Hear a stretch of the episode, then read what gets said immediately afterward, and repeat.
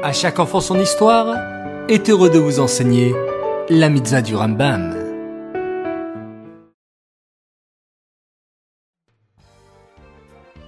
Bonjour les enfants, Bokertov, content de vous retrouver, j'espère que vous êtes en pleine forme.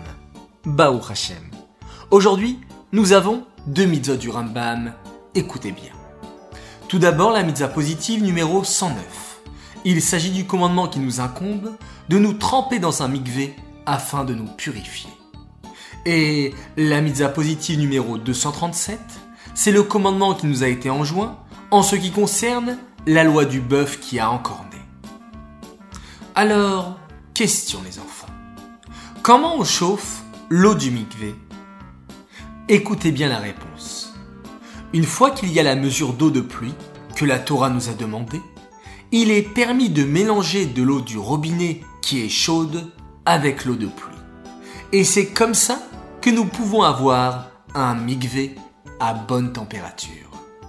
Ces mitzvot du Rambam sont dédiés pour la refoua la guérison complète et rapide de Aaron David Alevi, Ben Menucha Odel Esther. Et pour la refoua de Sterna Bateshka.